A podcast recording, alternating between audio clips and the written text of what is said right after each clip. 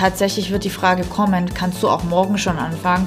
Es muss nicht immer der geradlinige Lebenslauf sein. Man muss auch mit ein bisschen unsteten, stürmischen Zeiten im Leben irgendwie klarkommen können.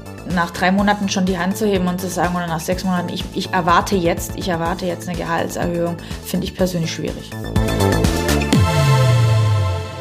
Ja, herzlich willkommen beim Gründerszene Podcast. Ich bin Pauline, Redakteurin bei Gründerszene und bei uns geht es heute um das Thema Job-Einstieg. Normalerweise haben wir hier in dem Podcast Leute zu Gast, die es schon irgendwie geschafft haben in der Szene. Die sind dann vielleicht Gründerinnen oder Coaches oder Business Angel. Aber manch einer fragt sich, okay, wie komme ich denn auch in diese Szene rein? Wie kann ich da vielleicht auch Fuß fassen und mich auf einen Job bewerben? Und mein heutiger Gast kennt sich mit diesem Thema gut aus. Äh, sie arbeitet nämlich im HR-Team bei Omio, einem der größten Berliner Tech-Startups. Stefanie Bonnet, schön, dass du da bist. Hi Pauline, danke für die Einladung. Ja. Wer Omio jetzt vielleicht nicht ganz so genau kennt, das Startup wurde 2013 gegründet und Nutzer können über die Plattform Bus, Bahn oder Flugtickets vergleichen und buchen. Und Investoren haben diese Idee mit 300 Millionen Dollar finanziert und äh, ungefähr 300 Mitarbeiter arbeiten jetzt gerade bei euch, oder? Ja, 300 bis 400, genau. Mhm. Du bist jetzt ja Senior People Partner bei genau. Omio. Und ähm, ich habe mir bei LinkedIn mal angeguckt, ist jetzt ja nicht deine erste Station.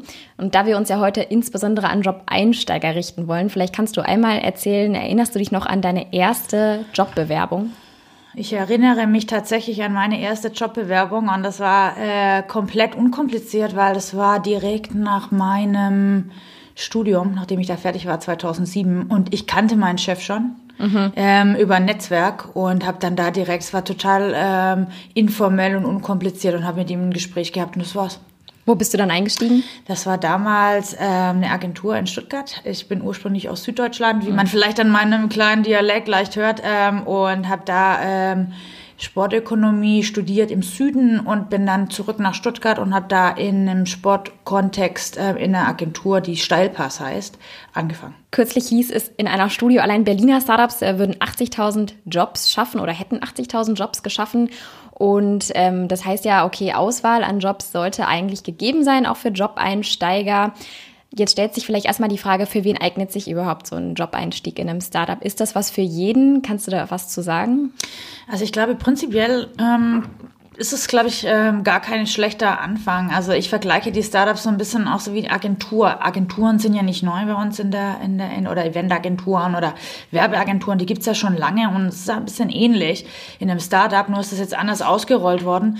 Und von daher denke ich, dass es eigentlich prinzipiell erstmal für jeden ist, der Lust hat, gleich voll einzutauchen, ins kalte Wasser geworfen zu werden und Lust hat, einfach was mitzugestalten. Und ähm, ja, Genau. Gibt es eigentlich so ein perfektes Einstiegsalter, um im Startup anzufangen? Manch einer, der das jetzt hört, fragt sich vielleicht, okay, ich bin schon äh, 38, kann ich das überhaupt noch oder muss ich da eher 18 sein? Da fragst du jetzt genau die richtige, weil ich bin nämlich 38 ähm, und mein Einstieg war auch noch nicht so lange. Ich bin bei Omio jetzt äh, circa sechs Monate und von daher, nein, eigentlich kann jeder da anfangen. Jeder, der eigentlich Lust hat, irgendwie was zu bewegen, ähm, kann äh, sich dort bewerben prinzipiell. Aber ich tatsächlich aufgrund der relativ schnellen ähm, ähm, Veränderungen und ähm, dass man sich da einfach flexibel ausrichten muss, weil einfach das Business das verlangt teilweise, denke ich, dass es eher ja, jüngere Leute äh, interessiert, wie im, ja, vielleicht so mit 40er, würde ich mal sagen, kann es vielleicht, die nicht in dem Kontext bisher unterwegs waren, wird es vielleicht schwierig. Okay, angenommen, man hat sich jetzt entschieden, okay, ich möchte gerne im Startup anfangen, das passt zu mir. Ähm, was sind heute so die besten Wege, um einen Job zu finden in einem Startup? Es gibt ja diverse Messen, es gibt Konferenzen, es gibt aber auch unheimlich viele Portale. Wo sollte ich da suchen? Naja, definitiv ist es so, dass wenn ein Startup, ähm, man sollte auf jeden Fall auf LinkedIn vertreten sein. Das ist das englische Äquivalent von Xing. Xing ist nicht so relevant in der Startup-Szene. Warum? Weil es sich tatsächlich eher dann ähm, dort Unternehmen Werbung machen und Stellenanzeigen schalten, die schon länger auf dem Markt sind, die eher nur deutsch aussprachig ausgerichtet sind. Die Startup-Szene ist ja durchmischt. Meistens ist Englisch auch die, die Sprache des Unternehmens. Ähm, und von daher ist LinkedIn eigentlich darum geht, also da kommt man nicht drum rum, da ein Profil anzulegen und mhm. sich dort umzuschauen. Dann gibt es ähm, ähm, Portale, die dann in, lokal in Berlin sind, also Startup Jobs Berlin wäre zum Beispiel was, wo man dann schauen kann. Indeed ist auch ein Portal, was Startups viel benutzen, weil man dann natürlich auch um äh, günstiger dann Anzeigen schalten kann. Mhm. Ist ja auch eine Budgetfrage dann. Und ja. Also das würde ich sagen, ich mal, sind so die großen drei. Ähm, Jobs, äh, also Startup Jobs Berlin, LinkedIn auf jeden Fall und Indeed. Mhm. Und wenn ich jetzt so angucke, ähm, Richtung Messen, ist klar, gibt es immer lokale Messen, die ganz interessant sind. Persönlich denke ich, vor allem wenn man im Tech-Umfeld unterwegs ist, sind äh, Meetups ganz interessant, sich dort zu vernetzen, also Netzwerkveranstaltungen, äh, wo man einfach Kontakte schließen kann, mhm. sind wahrscheinlich besser, als auf eine klassische Jobmesse zu gehen. Mhm. Okay. Und jetzt LinkedIn-Profil, ist das da empfehlenswert, sich das gleich auf Englisch anzulegen? Ja, das würde ich stark empfehlen, einfach weil die Unternehmenssprache meistens Englisch sind, mhm. die Recruiter sind Englisch. Ähm, ja, das wird sich auf jeden Fall anbieten, das auf Englisch zu machen. Mhm, okay. Und ähm, genau, vielleicht habe ich jetzt meine Wunschstelle gefunden, äh, möchte meine Bewerbung abschicken. Jetzt stellt sich natürlich auch die Frage, okay, was ist denn jetzt eine geeignete Startup-Bewerbung? Ist das eine klassische mit Anschreiben, äh, CV und ähm, ja, oder wie sieht eine Startup-Bewerbung am besten aus? Es gibt eigentlich immer nur eine Regel und das ist erstmal muss der Lebenslauf passen, ja. Also der Lebenslauf, da sollte man schon Mühe drauf verwenden, dass der schön aussieht, dass der gut gestaltet ist, dass der aussagekräftig ist ähm, und äh, dann natürlich ein schönes Anschreiben. Warum möchte ich denn da sein? Was äh, eher weniger relevant wird oder der Trend ist, den ich jetzt in den letzten Jahren beobachtet habe, dass Zeugnisse nicht mehr so eine große Rolle spielen. Ach, okay. Vor allem in der Startup-Szene nicht so eine große Rolle spielen auch da, warum eine kleine, der kleine Hintergrund ist auch einfach, dass, wenn ich mir überlege, wer gründet denn Startups, dann sind es meistens junge Leute, die vielleicht auch noch nicht so viel Berufserfahrung haben, international und im internationalen Bewerbungen, da gibt's keine Zeugnisse oder eher weniger Zeugnisse. Okay. Und daher würde ich, ähm, meine Empfehlung ist, einen schönen Lebenslauf zu machen, da wirklich drauf zu gucken, dass alles stimmig ist und dann ein gutes Anschreiben und ähm, einfach zu sagen, warum ähm, du dann der, derjenige, diejenige bist, die da anfangen möchte. Mhm. Hm, okay, da stellt sich jetzt vielleicht auch wieder die Frage, okay, auf Englisch oder auf Deutsch? Das kommt tatsächlich ganz drauf an, was die Unternehmenssprache ist. Also wenn ich aufs Portal komme und dann sehe, die komplette Bewerbung ist auf Englisch und ich lese mir die Jobbeschreibung durch hm. und sehe dann, dass da drin steht, okay, man muss fließend Englisch sprechen und Deutsch ist von Vorteil und andersrum ähm, und die Bewerbung schon auf Englisch ist, dann würde es sich tatsächlich empfehlen, ähm, auch auf Englisch die Bewerbung hm. erstmal abzuschicken und äh, wenn man dann das Interesse geweckt hat, dann, dann kommen die Recruiter sowieso sofort auf einen zu. Und wenn dann der Lebenslauf noch mal in einer anderen Sprache in Deutsch notwendig ist, dann, ähm, dann einfach nachreichen. Mit dem Anschreiben finde ich das ganz interessant, weil es gibt ja auch die äh, Fraktion, sage ich mal, die sagt, okay, ein Anschreiben ist doch total von gestern. Also da würde ich mal so ein bisschen Jein sagen. Es kommt immer auch auf den Kontext an und wo ich mich bewerbe. Also ja, tatsächlich kann ich bestätigen, wenn ich Millionen oder Tausende von Bewerbungen bekomme, dann fokussiere ich mich natürlich als erstes als Recruiter auf den Lebenslauf. Ja. So, wenn ich jetzt aber schaue, weil ich dann gar nicht mehr die Zeit habe, mich einfach durch die, jedes individuell, was, wenn auch liebevoll gestaltetes Anschreiben leider durch, durchzulesen. Wenn ich jetzt wieder nochmal auf die Historie zurückgreifen darf, wo kommt denn das Unternehmen her? Wo sind denn die Wurzeln? Was ist denn die Zielgruppe? Und wer sind vor allem die Leute, die dort arbeiten? Und ich richte mich Richtung, ich sag mal, Nordamerika, dann auch Asien aus, dann ist es tatsächlich so, dass die zwei Dinge, die da zählen, einfach der Lebenslauf und das Anschreiben sind. Und wenn ich jetzt dann auch gucke, dass die Recruiter wahrscheinlich auch einen internationalen Background haben, ist die Wahrscheinlichkeit sehr hoch, dass tatsächlich auch auf das Anschreiben geschaut wird. Mhm. Von daher ist das immer so ein zweischneidiges Schwert. Habe ich vielleicht ein deutsches Startup, die eher äh, deutsche Erfahrungen auch haben, wie Bewerbungen abzulaufen haben, dann ist es vielleicht eher irrelevant, aber tatsächlich in einem Startup-Kontext würde ich sagen, die, das sind die zwei Dinge, die, die erstmal wichtig sind. Okay, also halten wir mal fest, um auf Nummer sicher zu gehen, sollte ich es besser mal mitschicken. Auf jeden Fall. Ja. Genau. Und ähm, in Sachen CV jetzt vielleicht mal, wenn ich jetzt noch ein Job-Einsteiger bin und ja. ich komme vielleicht gerade erst von der Uni, das Einzige, was ich vorzuweisen habe, ist ein Praktikum. Da sieht mein CV jetzt vielleicht eher ein bisschen kurz aus. Was würdest du empfehlen? Wie kann man den vielleicht trotzdem so gestalten, dass man Chancen hat, dass man beachtet wird?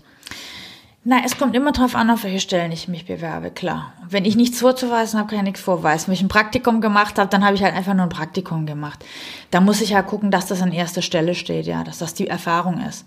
Ähm, vielleicht hat man noch Ehrenamt oder irgendwie Erfahrungen in der Freizeit, wo man irgendwie ähnliche Dinge gemacht hat, dass man, ich nehme jetzt mal ein Beispiel, ich möchte mich in einer Marketingposition bewerben oder ich will äh, SEO-Marketing oder Performance-Marketing machen, ja ähm, und ich mache das aber hobbymäßig, dann kann ich das natürlich nochmal irgendwie verbasteln in den Lebenslauf. Ähm, und das dann nach vorne stellen und sagen, ja, okay, das mache ich nebenher freiwillig, freiberuflich noch oder für Freunde oder bin dann vielleicht einfach auch in der Uni schon mal in Projekten involviert gewesen. So kann man das ausschmücken. Manch einer fragt sich jetzt vielleicht, okay, anschreiben, Lebenslauf muss alles stimmig sein, muss gut aussehen. Ähm, sollte ich mir dafür sogar professionelle Hilfe suchen? Also es würde sich vielleicht mal anbieten, im Freundeskreis rumzufragen, wer vielleicht schon erfolgreich Bewerbungen geschrieben hat und dann ist es einfach Geschmackssache. Also wie das Design halt aussieht, das ist, muss für jeden individuell passen. Mhm. Ähm, da gibt's jetzt professionelle Hilfe, braucht man da nicht. Da kann man ein Template runterladen oder einfach im Freundeskreis rumgucken. Vielleicht auch jemand, der so ein bisschen Designerfahrung hat oder so. Einfach den mal fragen, was so die Vorstellung ist. ist prinzipiell, um nochmal auf die Frage von vorhin zurückzukommen, es bietet, es ist natürlich von Vorteil, wenn man äh, während des Studiums, wenn man sich, wenn man arbeitet, schon vielleicht in dem Kontext, also viele machen ja, äh, müssen nebenher noch irgendwie ein bisschen Geld verdienen, dass man dann eine Werkstudententätigkeit vielleicht aufnimmt, die, die schon in dem Bereich ist, wo mhm. man halt eben dann auch später arbeiten möchte. Das ist einmal gut fürs, äh, fürs, für einen selbst natürlich, für die eigene Weiterentwicklung, um da schon mal zu gucken, ist das was für mich? Und auf der anderen Seite ist natürlich schon eine Berufserfahrung, muss man einfach auch so sagen. Ja. Also das wäre vielleicht noch ein Tipp für alle, die noch studieren studieren äh, und ihr noch nebenher Geld verdienen müsst. Die Bar kann sein, aber es kann natürlich auch noch nebenher ein zweiter Job im Bereich sein, den man dann nachher gerne machen möchte. Mhm. Wir sprechen jetzt viel vom Studium. Ist das eigentlich auch möglich, mit einer Ausbildung sich im Startup zu bewerben? Ja, tatsächlich gibt es relativ viele Leute, die gar keinen Studienabschluss haben und das ist vielleicht auch das Schöne oder die nur eine Ausbildung haben und da eine Chance haben. Ähm, ja, da geht's viel mehr darum zu sagen, wer hat eigentlich schon, wer, wer hat Lust darauf mitzumachen. Ähm, und man muss natürlich so ein bisschen relevante Hintergrund, einen Hintergrund haben. Aber definitiv ist, ist das Studium nicht, nicht ähm, ähm, das Ausschlaggebendste bei einer Bewerbung. Das, eine, das sind sehr gute Neuigkeiten, finde ich. Sagen wir mal, okay, wir haben jetzt die erste Hürde genommen, vor, ähm, Bewerbungsschreiben und CV stimmte. Ich werde eingeladen. Vorstellungsgespräch im Startup. Wie kann man sich das vorstellen? Vorstellungsgespräch im Startup. Also die Frage würde ich eher mal ausweiten. Das ist eigentlich immer unterschiedlich in jedem Unternehmen. Ähm, ja, ich würde mal sagen, im Startup ist es ein bisschen mehr lockerer. Es ist einfach, ja, auch kleidungstechnisch muss man jetzt vielleicht nicht im, äh, im Hosenanzug oder im, mit, mit der Bluse oder so kommen, wie man so kennt aus den super konservativen Unternehmen. Man sollte dennoch irgendwie jetzt nicht, also man sollte dennoch irgendwie gepflegt kommen ganz klar. Ne? So, aber die, das Vorstellungsgespräch an sich ist genau wie bei jedem anderen Unternehmen auch. Man stellt, man hat eine Konversation, es werden Fragen gestellt, man kann auch Fragen stellen und so, dass man einfach versteht, dass beide Seiten sich einfach kennenlernen. Das ist jetzt nicht super viel anders. Wahrscheinlich wird es auf Englisch sein, nehme ich mal an. Mhm. Ähm, aber ähm, an sich ist, sollte das nicht abweichen. Mhm. Das heißt, äh, man muss sich jetzt keinen Druck machen, dass man irgendwie besonders cool rüberkommt, gerade wenn es in Berlin ist. Viele stellen sich das vor, okay, da gibt es mit Sicherheit einen Kicker und äh, alle sind sehr hip angezogen und ich muss mir jetzt echt Mühe geben, dass ich da auch reinpasse. Nee, das glaube ich jetzt eher nicht. Also das, das ist wirklich so, wie die Leute sind, ähm, so wie die, ja, ist komplett durch, wenn ich jetzt mal an Omio denke, dann sind wir da eine komplett durchmischte Gruppe von Leuten, unabhängig dessen, was ich halt anziehe. Und so soll es ja auch sein. Man soll ja nicht nach dem Äußeren bewertet werden, sondern nach dem, was man mitbringt. Und da, wenn ich an uns da gucke, da ist es komplett durchmischt. Das, da kann jeder anziehen, was er möchte. So. Und mhm. ähm, von daher muss man sich da jetzt keinen künstlichen Druck machen. In aller, allererster Linie ist immer wichtig, dass man das anzieht, wo man sich auch wohl drin fühlt und ähm, dann auch das Gefühl hat, man kann da, ähm, man kann so sein, wie man ist, weil das ist Regel Nummer eins mhm. bei einem Bewerbungsgespräch. Sei einfach du. Und, ähm, und entweder das passt oder das passt nicht, ja. Mhm. Ähm, aber keinen besonderen Druck. Das, das, das einfach nur mal im Hinterkopf behalten. Ja. Stichwort du. Ist auch ja, ist ja immer die Dudes- oder Siez-Frage. Ähm, Im Startup ähm, gilt es da generell, dass ich den Chef duzen darf? Ich sage einfach mal eher ja als nein. Tatsächlich in jüngeren Unternehmen dynamischer, da ist es doch so, dass man sich eher duzt. Mhm. Gerade auch nochmal im englischen Kontext, da ist nicht so viel sie. Aber auch im, ich sag mal, in der jungen Startup-Szene, in der Gründerszene ist durchaus ein Du angesagt. Wird mhm. man dann sehen, wie man sich begrüßt, ne? Ja. Ähm, von daher, ja. Welche Tipps würdest du denn generell geben für diesen ganzen ähm, ja, Prozess des Forschungsgesprächs? Gibt es da vielleicht irgendwie so drei Tipps, die du mitgeben kannst, ähm, die man vielleicht beachten kann? Ja, also wie ich es gerade vorhin gesagt habe, einfach man selber sein. Das Wichtigste ist, dass man authentisch ist. Also einen guten Recruiter, den wirst du nicht hinters Licht führen könnt, sag ich mal. Also das ist die Erfahrung, die mir seit Jahren einfach am wichtigsten ist, wenn ich auch selber mal Vorstellungsgespräche noch mache und Leute interviewe, denen das Gefühl zu geben, dass sie du sein können, sich selber sein können. Und das ist auch das A und O. Und das ist der einzige Tipp, den ich, der am wichtigsten für mich persönlich ist. Der zweitwichtige Tipp würde ich mal sagen, ist einfach ehrlich sein. Ja, wenn ich mal eine Lücke im Lebenslauf habe oder wenn ich da jetzt mal ähm, ein halbes Jahr nicht gearbeitet habe, weil, weil, weil, dann einfach sagen, wenn man danach gefragt wird, dann einfach ehrlich sein. Nicht künstlich irgendwie Ausreden finden. Jeder hat Gründe für Entscheidungen, die er trifft und die sind auch legitim. Hm. Und meiner Meinung nach, vor allem im Startup-Bereich, sind die Zeiten vorbei, dass die, dass die Erwartung da ist, dass man zehn Jahre in einem Unternehmen war. Also definitiv nicht so, sondern es ist einfach die Dynamik, die sich entwickelt hat in der Szene und auch in den neuen Menschen, die äh, von der Uni kommen oder die von der Ausbildung kommen, die bleiben nicht mehr zehn Jahre in einem Unternehmen. Da fragt man, ähm, ja, so nach zwei Jahren ist okay zu gehen. Von daher werden da viele Wechsel im Lebenslauf sein oder halt eben Lücken auch teilweise. Von daher einfach ehrlich beantworten, warum ähm, da jetzt irgendwie ein Wechsel passiert ist oder man da jetzt mal drei Monate gereist ist. Mhm. Du hast es gerade so ein bisschen angesprochen, also dieses ganze Thema Jobhopping ähm, von einem Job zum nächsten wäre jetzt für dich als Recruiterin kein Ausschlusskriterium. Absolut nicht. Wenn ich jetzt in einem Vorstellungsgespräch sitze, dann, wie gesagt, es gibt immer Gründe, warum Menschen sich entscheiden, bestimmte Wege einzuschlagen. Ich komme auch selber aus, bin auch Quereinsteigerin ähm, und hat ein bisschen länger gedauert, bis ich verstanden habe, dass so das ganze People-HR-Thema äh, für mich eigentlich super interessant ist und genau meine Talente sozusagen ähm, dann noch ähm, besonders hervorbringt. Ähm, genau. Und ich schätze eher auch dann die Ehrlichkeit und wenn Leute dann sagen, hey, es hat einfach einen Moment gedauert, bis ich dann in die richtige Richtung gekommen bin. Besser wie wenn jemand einfach gar nicht weiß, was er möchte. Mhm. Also so, das, sind, das ist für mich so ein bisschen das Ausschlaggebende. Ja. Und ich glaube auch das, was man im Startup einfach auch mitbringen muss, so es muss nicht immer der geradlinige Lebenslauf sein. Man muss auch mit ein bisschen unsteten, ähm, stürmischen Zeiten im Leben irgendwie klarkommen können. Und das ist eher von Vorteil, würde ich behaupten, ja. Mhm. So. Was sind denn vielleicht im Umkehrschluss eher so No-Gos? Was äh, sollte man vielleicht echt lieber lassen im Vorstellungsgespräch? also ganz klar die, nicht die Wahrheit erzählen, weil wenn ich einen guten Recruiter vor mir sitzen habe, dann wird er das rausbekommen. Das ist schon mal einfach Nummer eins, einfach mhm. versuchen, die Wahrheit zu sagen. Man kann natürlich raus, äh, man kann es natürlich immer versuchen ähm, zu umschreiben, muss nicht immer direkt gleich alles sagen, aber die Wahrheit und nicht lügen wäre einfach erstmal die Nummer eins. Und das zweite ist, was nicht so cool ist, ist, wenn man nicht vorbereitet ist. Das heißt, einfach wenn man einfach nicht weiß, in was für einem Unternehmen man jetzt sich befindet, mhm. so ein bisschen die Hausaufgaben nicht gemacht hat, sich nicht, nicht da, nicht, nicht eingelesen hat. Nicht jedes Start-up und beziehungsweise nicht jeder Arbeitgeber generell behandelt gerade Praktikanten zum Beispiel oder Job-Einsteiger fair. Ähm, da liest man oder hört man dann auch äh, zum Beispiel bei Konuno-Bewertungen, dass man sich ausgebeutet gefühlt hat. Wie kann ich denn vielleicht auch als ähm, Bewerber im Vorstellungsgespräch erkennen, ob der Arbeitgeber gut ist? Ich sage immer eins, wenn man im Bewerbungsprozess ein schlechtes Bauchgefühl hat und sich das dann nochmal verstärkt, dann sollte man einfach da die Finger davon lassen. Das Bauchgefühl ist, hat eine sehr gute Logik. Im besten Fall hat man da vielleicht noch ähm, Beweise dafür, aber am Ende des Tages kommt es immer darauf an, wie man sich fühlt.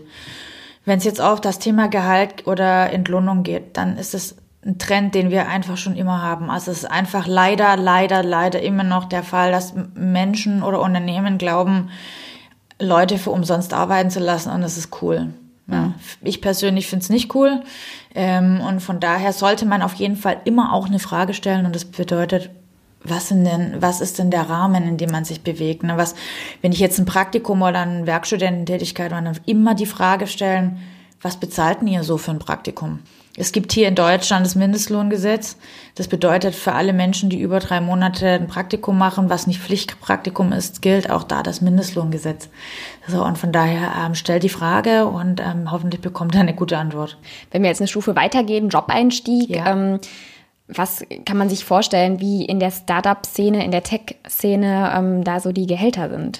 Die Tech-Szene ist, glaube ich, noch mal ein bisschen anders als die normalen Startups. Ich habe es ganz, ganz am Anfang ja schon mal ähm, erwähnt.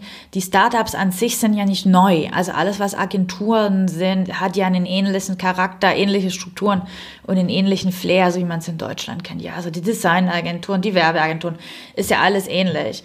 Was Neues ist ja, dass es jetzt in den Tech-Bereich ausgerollt worden ist. Ja, und wenn ich jetzt die Tech-Branche angucke, dann würde ich sagen, primär immer ist es so, dass ich denke, dass ein Startup für für Berufseinsteiger Quereinsteiger immer weniger bezahlt wie ein schon etabliertes Unternehmen. Warum? Ganz klar, weil es eben ein Startup ist, weil es noch nicht, weil es gerade in der Gründungsphase ist, weil man es sich einfach noch nicht leisten kann, weil man vielleicht noch keine Investoren hat und weil man sich vielleicht einfach um andere Dinge kümmern muss. Prinzipiell im Durchschnitt würde ich sagen, wenn ich ähm, anfange, dann ist als im Tech, als wenn ich ein Ingenieur bin, Softwareentwickler, dann ist ein kann es von 30.000 Euro bis 40.000 Euro gehen. Mhm. So. Wenn ich jetzt in den Bereich Marketing reingehe oder im Office Management oder auch im Sales-Bereich, dann wird es ein bisschen weniger sein als 30.000, ganz klar. Aber im Mittelwert, da gab es jetzt neulich auch von Jobs, ähm, ähm, Startup Jobs Berlin eine, äh, eine Erhebung. Im Durchschnitt verdient man, unabhängig ob es jetzt Office Management oder Tech ist, in einem Berliner Startup mit null Berufserfahrung im Schnitt zwischen 27.000 und 30.000 Euro brutto pro Jahr. In Startups muss es ja häufig schnell gehen. Das heißt, äh, vom ersten Telefonat bis zum Einstieg ähm, beziehungsweise bis zum ersten Arbeitstag, da kann es auch mal nur eine Woche dauern. Wie weit im Voraus sollte ich mich denn dann überhaupt bewerben? Lohnt sich das dann auch nur wirklich unmittelbar, wenn ich jetzt sofort einen Job suche oder kann ich auch ein bisschen im Voraus? Also ich würde sagen, es kommt aufs Gefühl an, wie man sich wohlfühlt. Aber tatsächlich wird die Frage kommen, kannst du auch morgen schon anfangen?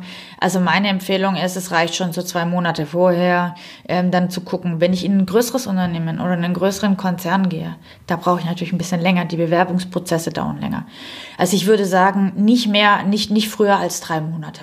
Nicht früher als drei Monate. Dann ist man da relativ gut dabei. Man hört, äh, wir haben das zum Beispiel schon mal von Gründern gehört, dass insbesondere so die Generation Z, die jetzt auf den Arbeitsmarkt kommt, teils äh, höhere Gehaltsforderungen hat als vielleicht noch frühere, frühere Generationen. Ähm, beobachtet ihr das auch?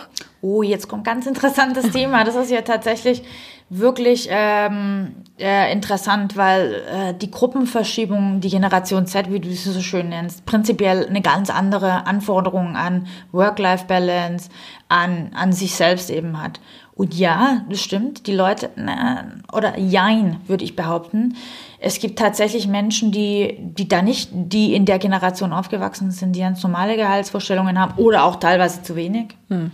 Und es gibt Menschen, die, die sagen, ähm, äh, ja, nee, es ist mir zu wenig, ich will mehr haben. Also die, der Trend meiner Meinung nach geht schon in diese Richtung, dass tatsächlich Leute lauter werden und sagen, nee, ich möchte mehr verdienen. Aber es geht auch darum, dass sie prinzipiell eine andere Einstellung haben mit, was ist denn wichtig im Leben.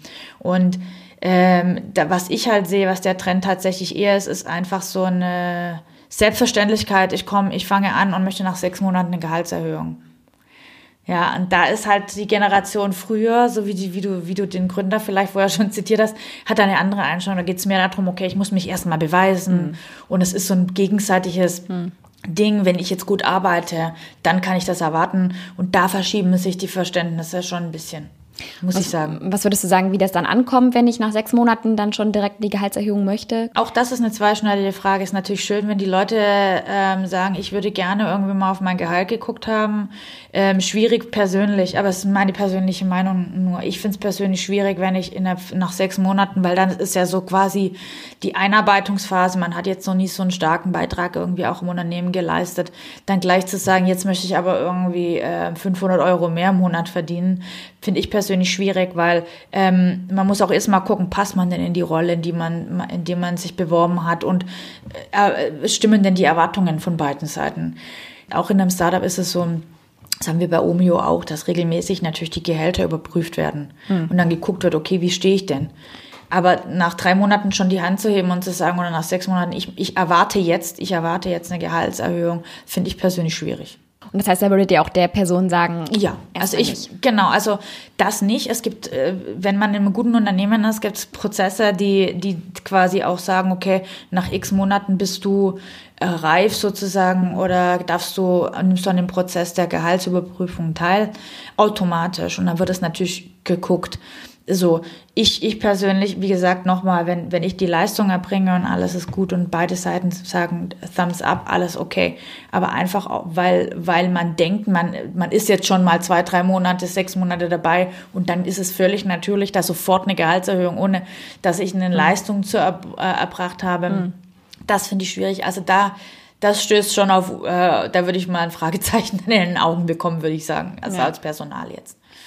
Und generell der Wunsch der jüngeren Leute nach vielleicht mehr Work-Life-Balance, ähm, findest du es eher begrüßenswert oder auch eher schwierig, wenn man jetzt das mit einem Startup-Job kombinieren will? Ich, auch da vielleicht bin ich radikal, aber an der Stelle finde ich es gar nicht schwierig, weil das ist eigentlich das, was was, äh, was jeder irgendwie gucken muss. Also man muss einfach schauen, die Leute, die ich ins Unternehmen hole, die sollen sich wohlfühlen. Die sollen gerne zur Arbeit kommen, sollen Spaß daran haben.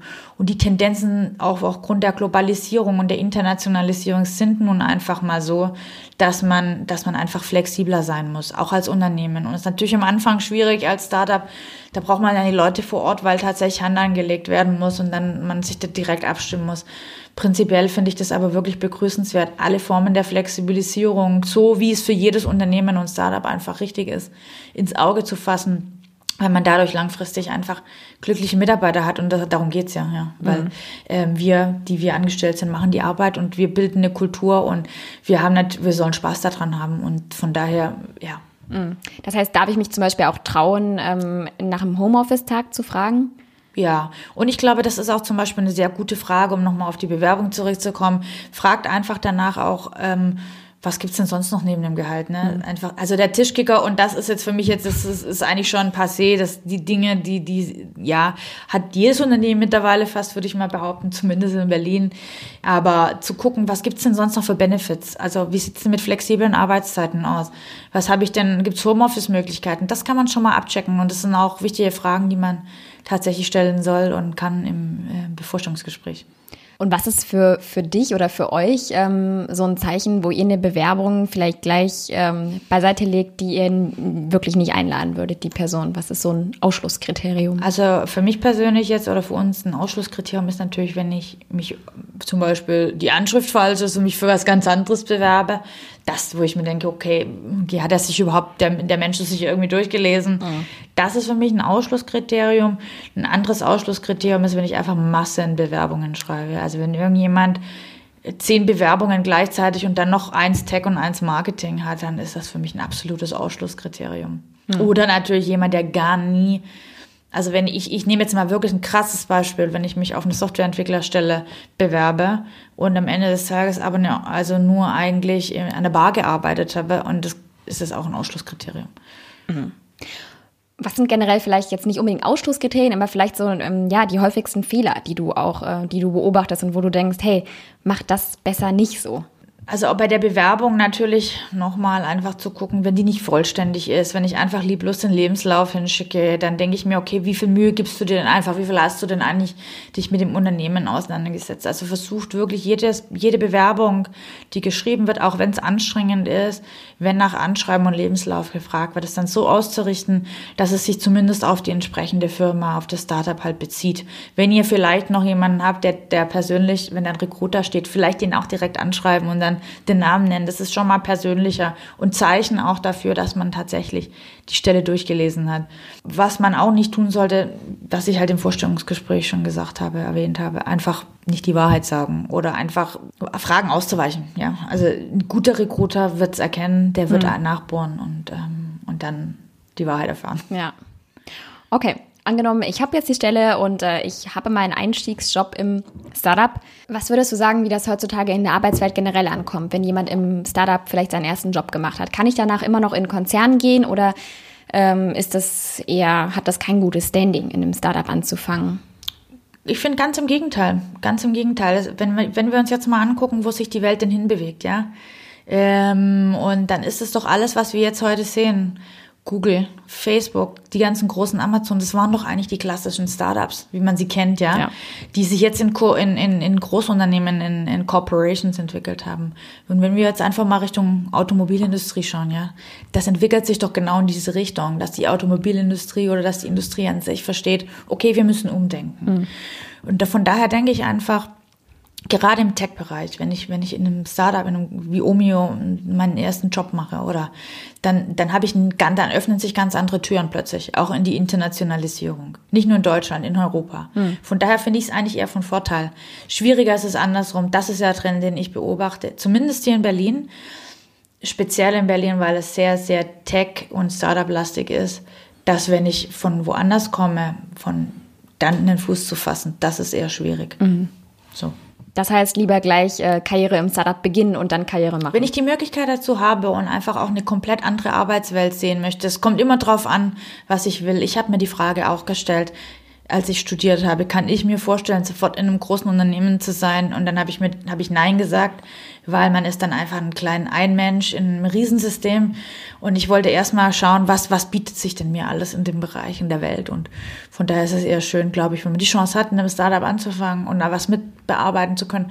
Die Erfahrung, die man da sammelt, ich glaube, in zwei Jahren, die man vielleicht in einem Startup verbringt oder mehr, hoffentlich, ähm, da lernt man wahrscheinlich doppelt so viel, wie wenn man in einem großen Konzern sofort anfängt. Gutes Schlusswort. Dann bedanke ich mich, dass du heute Morgen bei uns warst. Vielen, vielen Dank für die Anleitung. Hat mir sehr viel Spaß gemacht.